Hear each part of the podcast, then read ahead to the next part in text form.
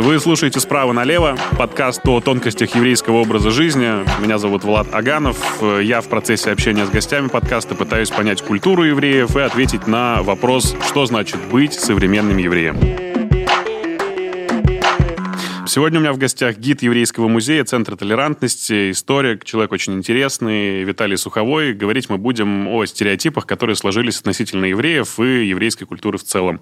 Добрый день, Виталий. Всем добрый день, здравствуйте, рад присутствовать у вас на подкасте. Какие дела в музее, что нового, расскажите? В музее дела идут хорошо, надеюсь, слава богу. Надеюсь, будут идти еще лучше.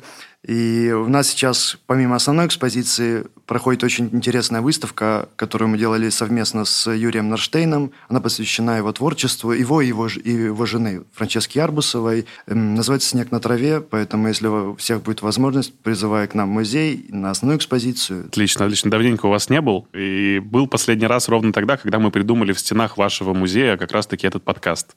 Мы сидели в кафе «Решен» и поняли абсолютно решительно, Яходу нужен, нужен подкаст, и мы должны разбираться, рассказывать и развеивать некоторые мифы и стереотипы, которые сложились относительно евреев в нашей стране. Я очень люблю людей и обожаю разбираться в некоторых процессах, которые в общем-то, рассказывают о причинно-следственных связях, о эмоциях человеческих.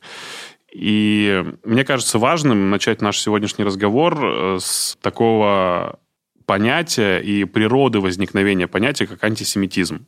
У каждого человека наверняка есть какое-то отношение к пониманию этого термина. У каждого человека, наверное, есть отношение к евреям в целом в России, да? Хочется узнать у вас, возможно, вы с точки зрения исторической расскажете гораздо более популярно и широко, и хотелось бы, в общем-то, этого от вас услышать. История антисемитизма, она, конечно, очень непростая, и интересно сам факт возникновения термина. Да? Термин может вводить, он сейчас достаточно привычен, но он может вводить в некоторые заблуждения, потому что я помню, что вот в конце 80-х, в начале 90-х годов, когда еще было общество память, которое было известно своими такими антисемитскими подтекстами, вот они э, очень все прикручивали с ног на голову и говорили, что вот если вы, например, выступаете за Израиль, как бы, да, против арабов, то вы антисемит, потому что арабы же тоже семиты. Как бы. И э, интересно возникновение истории термина. Термин возникает где-то в 70-60-е годы в Германской империи и как раз был связан с, именно с еврейским контекстом. Но мы должны понимать, что история антисемитизма как явление, она связана, она намного шире и более правильно, наверное, будет сказать, используя термин юдофобия. Угу. Потому что все средневековые древние стереотипы, они идут на основании, в первую очередь, не какой-то отдельной там крови, расы, да, которая относится к евреям, а раса, раса, как можно так в кавычках да, сказать, понималась в первую очередь как религиозная группа, и различные стереотипы именно были направлены на почве иудаизма, да, то есть непонимание иудаизма, закрытость иудаизма в какие-то моменты по отношению к внешнему миру. И поэтому долгое то, что было в средние века, в древности, мы скорее более правильно, наверное, будет называть юдофобией, нежели антисемитизмом. Хотя, ну, как бы понятно, что и антисемитизм можно свободно прикладывать тем явлениям, но антисемитизм как явление вот такого именно расового характера, да, когда уже это не столько, не исключительно связано с иудаизмом. Вот, например, в Российской империи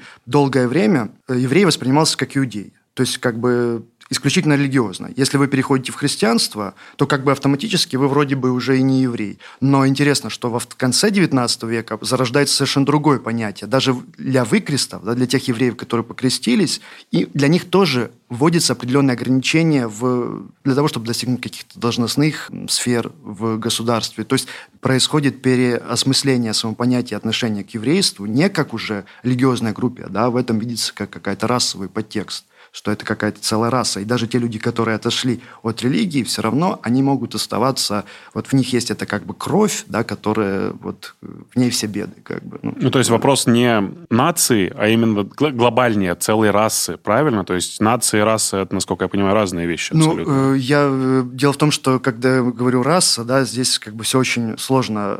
С точки зрения современной науки, я вообще не уверен, что этот термин как бы имеет какое-то хождение, да, но когда мы говорим про конец 19 века, да, этот термин был в ходу. И им подразумевалась как бы раса, скорее подразумевалась как какая-то этническая группа, угу. связанная какими-то обрядами, ритуалами, то есть имеющая свою какую-то отдельную жизнь, уклады. Кровь, да, и, да, и, вот именно, вот которая, особенно это было подкреплено потом уже, когда э, возникают различные расовые теории, Евгеника, все подкреплено, что вот как бы все человечество делится на различные расовые группы, И сюда же включается потом иерархия в эти расы, что есть как бы расы более высокие, есть более низкие. То есть, но с понятием нации все намного сложнее, потому что там, я не знаю, рекламу можно давать? Да, можно, можно. Алексея Миллера, такой известный исследователь национализмов, вышла такая небольшая книжечка, посвященная как раз истории термина «нация» в российском контексте. И вот он говорит в, одно, в своем предисловии, он как раз и пишет, что если читатель думает, что он найдет четкий, ясный ответ на этот вопрос, что такое нация, то он заблуждается, потому что все очень сложно, перепутано. Все, все уже давно помешано, да, и помножено. Ну, то есть сам терминологически, потому что, э, с одной стороны, нас э, можно считать, что как бы, да, э, этническая группа формирует нацию. Но есть, например, очень такой был Бенедикт Андерсон, да, и такое направление в политологии американское, которое сильно повлияло, оно воспринимает нацию как воображаемое сообщество. Mm. Да, то есть как бы эти люди могут вообще не объединены кровно каким-то происхождением, но есть какие-то воображаемые идеалы, да, то есть, ну, как бы воображаемые, там, например, Конституция Соединенных Штатов ну, Америки. Да, ценности и идеология, да. Вот, и мы придерживаемся, и мы как бы становимся нацией, там, американской нацией, например. Да. Хотя все очень разные там угу. по происхождению. Отсюда вопрос, э, который, наверное, уже перетекает и кочует э, в советское время. Удивительно, но Советский Союз и Гитлер, против которого воевал Советский Союз по факту, имели, наверное, общую какую-то ненависть к евреям, и жители, ну, люди, которые жили в Советском Союзе, антисемиты так называемые, они были, возможно, даже такими же националистами, как и Гитлер. То есть у них была в целом одна идея и ненависть какая-то вот откуда не возьмись, непонятно откуда взявшаяся ненависть к евреям. Как можно это объяснить? Возможно, она правильно будет рассказать, почему Гитлер не любил евреев и почему это перекочевало в Советский Союз и так рьяно пропагандировалось. Евреев э, не любили, тому же, знаю, там, Левитану, ну, огромное количество людей, которые работали в творческой сфере, не выдавали дипломы, потому что просто принижали по национальному признаку. Вот давайте этот вопрос попробуем как-то более-менее разжевать. Я бы начал, отвечая на ваш вопрос, начал бы с того, что, ну, как бы, да, это, с одной стороны, история пересекающаяся, там, история антисемитизма в Германии и история антисемитизма в России. С другой стороны, у них есть немножко отдельные Разные особенности, корни, да. как бы, угу. да. И если мы возьмем Российскую империю, да, и потом уже, ну, вы все-таки задаете вопрос про Советский Союз, да, про ближе к войне, то здесь очень сильно повлияло Например, публикация брош, так, брошюрки «Это протоколы сионских мудрецов». Она была опубликована в Российской империи в начале 20 века. И как бы цель этой брошюры, да, была, она, очевидна ее подложность была по многим сразу же. И, но смысл был таков, что а это произошло, должны понимать контекст, когда это произошло. Это после сионистского съезда в Базеле, то есть когда сионисты стали институциализироваться, когда они уже открыто после Теодора Герцля выступили с идеей еврейского государства. И это возникает идея, что на самом деле все, что происходит в мире революционного, либерального, это дело рук евреев, которые на самом деле, особенно если возьмем социализм, то они хотят разрушить устои государств, таких крепких монархий, как там, не знаю, Российская империя. И вот Российская империя, как бы, чуть ли не последний бастион чтобы захватить, в общем-то, власть, правильно? А, К да, да, да, чтобы захватить власть, потому что считается, что как бы идея, в чем особенность социализма, да, что особенно в таких классическом его выражении, в том, что нация – это все буржуазный пережиток, что нации не существует, что у рабочих нет различий, что они все братья, и что, мол, говорится, что на самом деле это евреи все придумали для того, чтобы люди потеряли ощущение как бы своей почвенности, своего национального происхождения, а хитрые евреи станут во главе этих вот всех разобщенных людей и будут ими управлять. Потому что кто такие революционеры? Это евреи. Кто такие журналисты либеральные по всему миру? Это евреи. И вот за счет этого, да, как раз этот стереотип там раскручивался в этом протоколах сионских мудрецов, но книга на самом деле ну, сразу было понятно ее э, подложность, как я уже говорил, но вторая жизнь была связана с ней, что когда в России произошла революция, а революция подложила очень много дровишек под э, антисемитизм. Потому что мы знаем, да, что хотя, если мы возьмем статистику, в партии большевиков евреи занимали там всего лишь несколько процентов членов партии большевиков, но факт их присутствия в высших эшелонах власти, там, как Троцкий, как Каменев, он вызывал вот эти вот идеи, что, ага, вот как бы евреи отомстили России за то, что раньше они были там ограничены в правах, и теперь как бы они опускают руки по локоть в кровь и мстят вот от России. И, Теория заговора. За, да, да, да. Такая, и вот да? это кни... и протоколы сионских мудрецов получают как бы второе дыхание. Ага, смотрите, все как и произошло. Как в ней говорилось, что э, они хотят сделать революцию, и вот в России пришла революция, и кто победил победил в результате этой революции. Троцкий, Свердлов, Каменев, Зиновьев, вот, мол, евреи, которые управляют всем миром. И так, если мы не остановим это, то так будет и со всем миром. Как бы, да? то есть, э,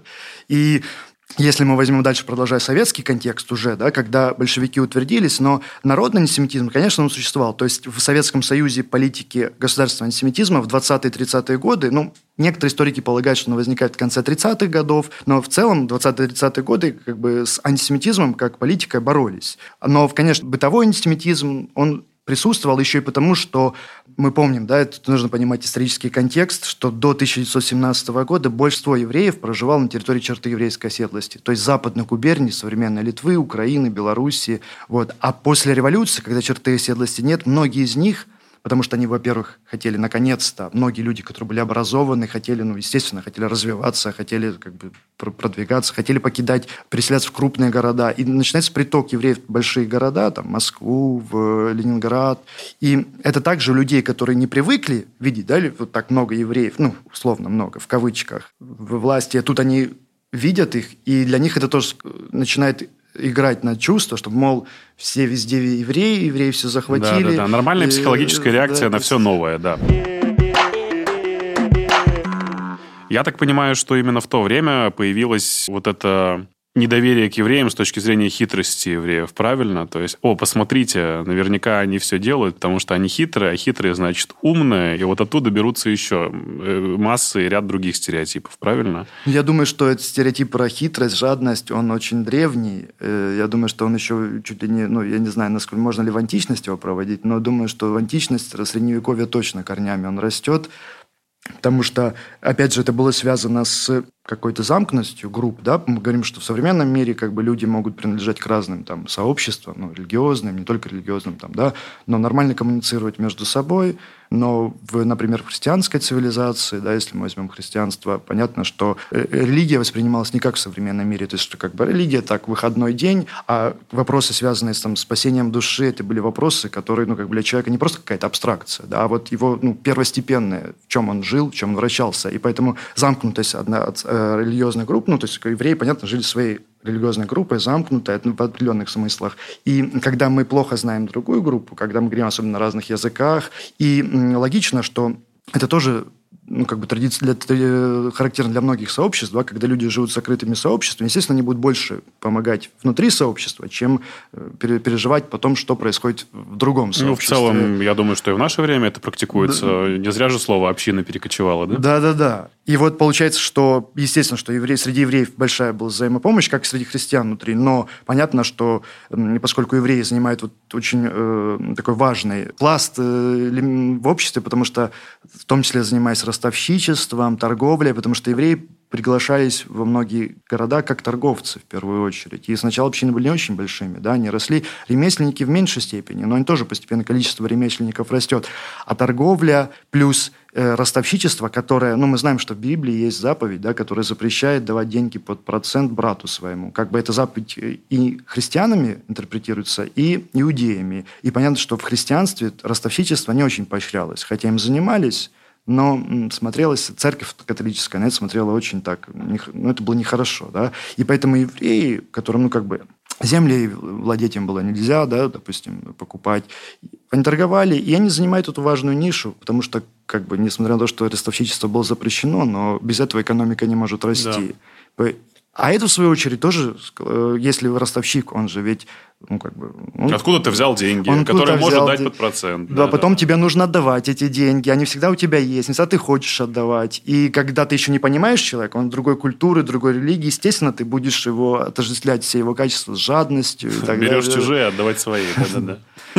Как бы, это слишком большие проценты, что-то ты дерешь, дружище, да, и там подобные вещи. И начинается вот игра этих стереотипов, что евреи жадные, евреи как бы там хотят нас разорить. Удивительно, что это до сих пор сидит в ДНК, ну, по крайней мере, людей, живущих в России. А, ну ты, понятно.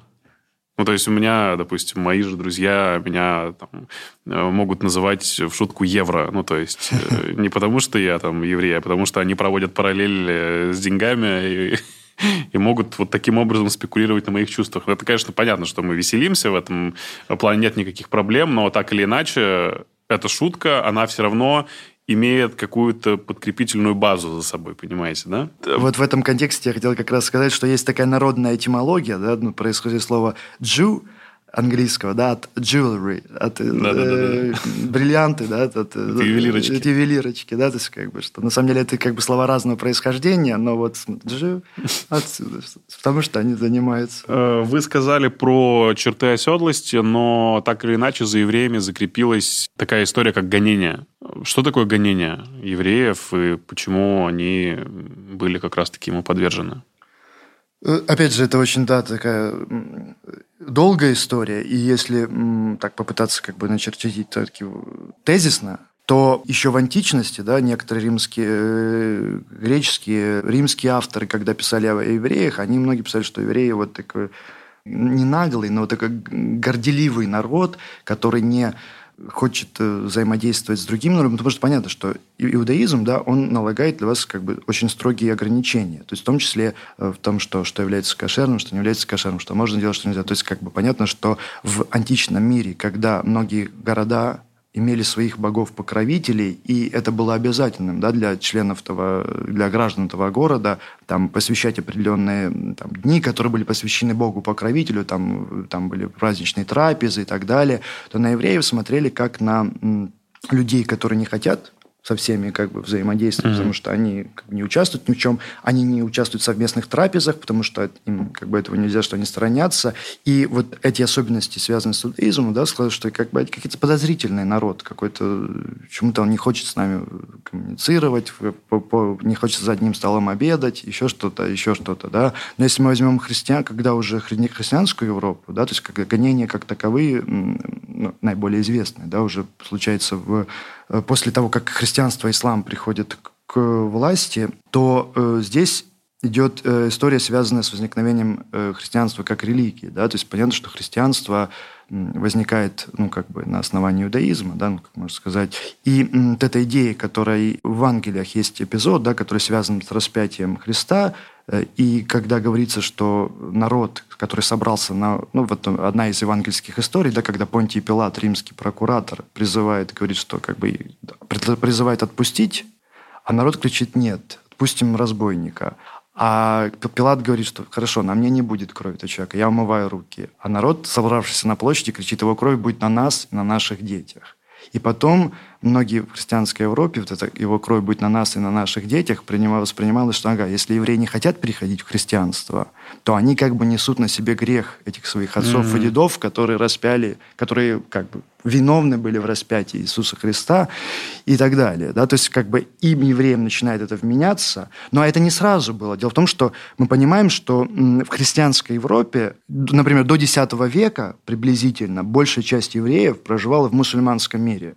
То есть в христианской Европе еврейских общин было не так много. И со временем, когда вот с 10 в 11 веков и выше евреев становится все больше и больше, в, Евро... в христианской Европе также происходит пересмотр отношений к еврейским. Потому что если раньше был, доминирующим было такое представление, которое можно вывести из блаженного Августина, христианского теолога, что, мол, евреев нужно, в принципе, уважать. Э, они нам подарили, нам, в смысле, христианам, подарили Ветхий Завет, то есть, ну, как бы еврейскую Библию, они подарили нам Ветхий Завет и открыли для нас путь к Новому Завету. Но как бы они немножечко вот такие остались в своем Ветхом Завете, они не приняли Новый Завет, но все равно их нужно уважать за то, что они вот открыли для нас Ветхий Завет. Но с определенного периода времени начинается, когда в христианском мире начинается как-то мобилизация сил, и всякое инакомыслие постепенно начинает рассматриваться как нежелательное. Причем не только это касалось, касалось евреев, это касалось мусульман, это касалось еретиков. Мы знаем, например, что когда в средневековой Испании происходила реконкиста, то есть отвоевание христианами у мусульман территорий, то периодически тоже устраивались э, большая резня, там, когда мусульман там, резали. То есть это было характерно для многих инакомыслящих, в том числе для еретиков христианских. И, естественно, евреи также попадают в эту группу, которая как бы становится нежелательной. И то, что они очень сильно культурно и отличаются, да, то есть как бы это также повод для ксенофобии, потому что когда мы не понимаем другую группу, нам кажется, что там что-то все у них демоническое, дьявольское и тому подобные вещи. И поэтому, да, гонение начинается с того, что когда евреям пытаются, ну, как бы христианизировать, пытаются, чтобы, они перешли в христианство, они отказываются большей частью, то, естественно, им ставят просто ультиматум. Но если вы отказываетесь, да, мы вас изгоняем из нашего государства, из наших земель. И многие евреи да, начинают двигаться туда, где, ну, как бы, где, их, где попроще было, где легче было просуществовать. И вот самым известным изгнанием, да, это было изгнание евреев из Испании в 1492 году. Причем историки дискутируют. Там был так называемый олигармский дикт, в марте месяце. И многие, считается, дискутируется вопрос, насколько много на самом деле приняло христианство. Да? То есть э, некоторые историки считают, что чуть ли не половина евреев, которые проживали на тот момент в Испании, да, они в итоге приняли христианство, а остальная половина, как бы, она вынуждена была покинуть территорию королевства. И вот, в принципе, такие же изгнания, только более, чуть-чуть меньше масштабе были и в Англии, были во Франции, были в определенных землях Германии – то есть здесь, в первую очередь, религиозная почва да, была в основе этих гонений. То уже, в, когда мы приходим ближе к нашему времени, там, 19-20 век, то здесь уже начинают играть совершенно другие, не совершенно другие, но дополнительные мотивы включаться насчет того, что евреи, когда идет идея формирования национальных государств, да, что есть как бы народ, которому принадлежит определенное государство. И евреи во всех странах, там, Германии, в Российской империи, начинают восприниматься как потенциальные чужаки, независимо от того, сколько они живут на этих землях, потому что считается, что они как бы не живут здесь, они очень легко могут переместиться из одного населенного пункта в другой населенный пункт, их начинают воспринимать как чужаков, и здесь начинают уже играть дополнительные эти вот мотивы, связанные с чуждостью, с не только религиозной, да, начинается кровь вмешиваться, что евреи это отдельная нация, отдельная раса, отдельная группа, которая как бы не место на наших землях. Сейчас мы плавно подошли к моменту под названием «Война», «Холокост», и как раз-таки истребление нации для того, чтобы она не смешивалась вообще ни с какими другими.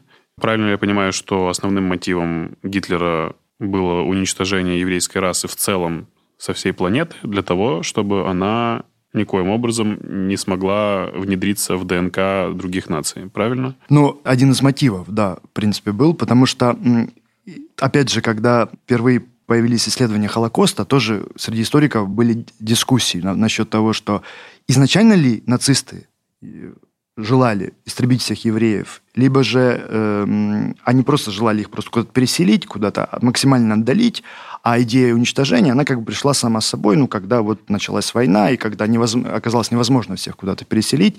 Но, в принципе, сейчас существует консенсус, потому что как бы одно вытекает из другого, в принципе. И э, история с антисемитизмом в э, Германии, она тоже имеет в том числе э, богатую историю. И вот э, если мы возьмем Германскую империю начала 20 века, здесь же начинают играть моменты, которые, о которых я говорил чуть-чуть ранее, да, про это, что Германия – это государство для германцев, а евреи да. здесь чужаки, а то, что часть евреев занимает достаточно высокие позиции в бизнесе того времени, это тоже включается момент зависти, потому что мы возьмем, что э, в Германии проживает около 600 с небольшим тысяч евреев в начале 20 века. То есть это меньше процента от всего населения. Но в крупном бизнесе того времени в Германии они занимают 30 процентов.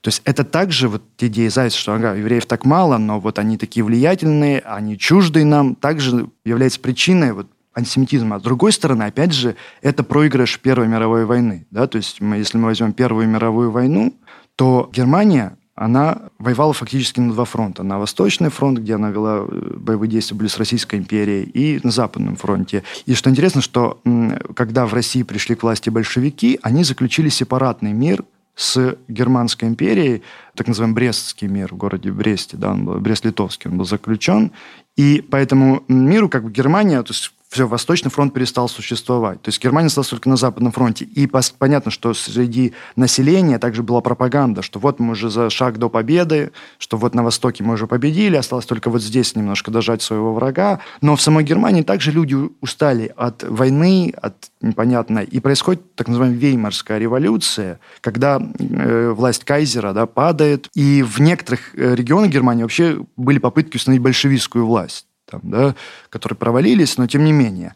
И в консервативных кругах германского общества возникает эта идея, что если бы не революция внутри страны, то Германия победила бы в Первой мировой войне. А кто сделал революцию? Конечно же, евреи которые вот уже делали уже делают в России, и вот они хотели здесь. И поэтому возникает идея, что вот э, дополнительная идея, что евреи, во-первых, они в бизнесе, завидуем, что они как бы управляют не их землей, ни их, а с другой стороны, вот они еще повлияли на то, чтобы Германия проиграла в войне, а тут еще начинают вмешиваться расовые мотивы, да, что как мы высшая нация, э, раса, а евреи это вот не просто низшая раса, да, как бы есть низшие расы, а есть расы особенно, то есть вредоносные, да, то есть что евреи это как бы чуть не вредоносная раса, которая, если арийцы сделали там все, все, все лучшее дело рук арийцев, да, то все самое худшее, самое злое это дело рук евреев, как бы, и поэтому к евреям нужно вот очень такой достаточно как бы не просто их как-то ограничить, а лучше их избавиться от них, убивать, уничтожать, переселять. И все вот это, все, все это вместе, да, вот такой средневековая ксенофобия, отчужденность, плюс вот эта зависть, плюс эм, идея о том, что революция, связанная с евреями, оно и слепило вместе вот этот германский расовый антисемитизм, да, который превратился в величайшую, ну, одну из самых ужасных катастроф в истории, да, там, связанную в Холокост. Да, как что бы. такое Холокост?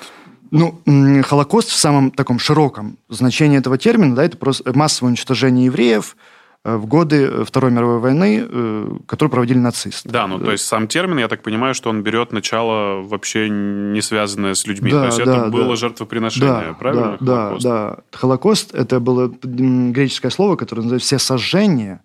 То есть, как бы в древности существовали в разных религиях, да, жертвоприношения, когда жертву там практически полностью сжигали на жертвеннике. И впервые термин даже был употреблен по отношению не к геноциду армян, который был осуществлен в Османской империи, да, то есть и э, вначале, как бы, да, то есть, опять же, среди некоторых историков тоже был, некоторые под Холокостом понимали всякие репрессии, ну, то есть репрессии не только по отношению к евреям, но там по отношению к другим этническим группам, там, к цыганам, к славянскому населению, да, там, на, на оккупированной территории Польши, Советского Союза. Ну, то есть это слово использовалось, оно было в обороте речевом людей? Э, да, то есть как бы, да, потому что не, не сразу был консенсус того, что именовать. То есть, в принципе, э, германскую вот такую нацистскую политику массового уничтожения, массовых репрессий по отношению к разным группам населения. Но постепенно термин все-таки входит в круг, именно э, ассоциируется с уничтожением именно еврейского э, народа, который проводили нацисты. Но в историографии, да, в исторической литературе на иврите, да, предпочитают использовать другой термин, да, шоа, который как бы намного более лучше, если да, ну, использовать глубже, в этом слове. Глубже описывает. Понятнее, это, да, да, описывает mm-hmm. ситуацию, нежели термин Холокост, и который именно делает акцент на катастрофе еврейского народа, да, потому что действительно была катастрофа, когда около 6 миллионов евреев, да, которые жили в Европе, не просто были уничтожены в годы войны, да, то есть как бы... Я был 10 лет назад в еврейском, э, в музее Холокоста, скажем так, в Иерусалиме. Он называется Яд Вашем, и это, конечно, производит очень-очень тяжелое впечатление. То есть эмоции, которые ты переживаешь, э, находясь вот в этой матрице из падающих на тебя фотографий людей, которые были, в общем, которые были, и их не стало ввиду понятных причин. Это скорее даже не страшное зрелище, это больше про вот это вот ощущение массовости, что ли, какое-то ощущение того, что посмотрите, через что мы прошли. И вот то, что вы рассказываете на протяжении сегодняшнего подкаста, это как раз про, что нас все время пытались прижать к ногтю, но мы все равно отстаивали свои принципы, позиции, делали из этого характер. А характер, в общем-то, это главный проводник в судьбу. И вот наша такая судьба, поэтому просто помните. Самое главное, помнить и хранить это, и нести дальше. То есть это самая главная история. Вот, продолжим про Гитлера, евреев, Холокост и геноцид. Это почти синонимы или я неправильно интерпретирую? Но, опять опять же, да, здесь геноцид, э, в принципе, э, более широкий термин, да, потому что он обозначает, ну, как бы любой, э, любую репрессивную акцию по отношению к какому народу, да, происхождение слова, да, по отношению к какой-то этнической группе, да. Если мы говорим про Холокост и понимаем его как уничтожение еврейского то населения, это конкретное то это как бы конкретное да, приложение, да, то есть как бы более широкого термина, потому что потенциальный геноцид мы можем сказать, что, ну, например, когда Э, в Камбодже, да, был, э, когда у власти были полпотовцы, красные кхмеры, и они устроили тоже как бы ужасный социалистический эксперимент, жертвами которого там больше миллиона людей пали. То есть можем сказать, что это тоже геноцид э, по отношению к своему собственному населению, только там на, на других основаниях. Поэтому как бы термин геноцид, он, в принципе, потенциально может включать разные, да, ну, то есть, не дай бог, чтобы такое произошло в будущем, но если какие-то будут этнические чистки, то они как бы будут включаться в термин геноцид, то есть охватываться им. А Холокост это более конкретное, да, то есть это вот история уничтожения евреев в годы войны. Слушайте, ну сразу же много вопросов отпало. Почему там стереотип про евреев как самых умных? Теперь понятно, почему. почему про самых хитрых, жадных. Э, вы очень даже развернуто и понятно ответили. Но вот есть у меня один вопрос, который я оставил на финал. Это почему вопросом на вопрос? Откуда берется это? Есть ли у вас какая-то информация, ну, Виталий? У меня есть только эм, догадки. Я думаю, что это связано с природой иудаизма, да, то что в Талмуде очень много таких, есть целый метод Талмуда, когда вот чуть ли не противоположные методы, да, пытаются свести из э, противоположных как бы вопросов, да, из э, вы, да, вы, вывести какую-то общий, общую базу, общее понимание ситуации. И я думаю, что это связано с вот таким вот талмудическими исследованиями, когда занимались Талмудом и пытались как бы понять. Вот один учитель, законоучитель говорит так, другой так, и как мы можем из этого, что мы можем это прийти? Что на самом деле это означает э, третье, и оно не противоречит друг другу. Я думаю, что можно вот в этом видеть причину такого вот э, вопроса на вопрос. Ну, возможно, есть еще какие-то другие основания, боюсь. Я думаю, что, ну, наверное, это основная такая.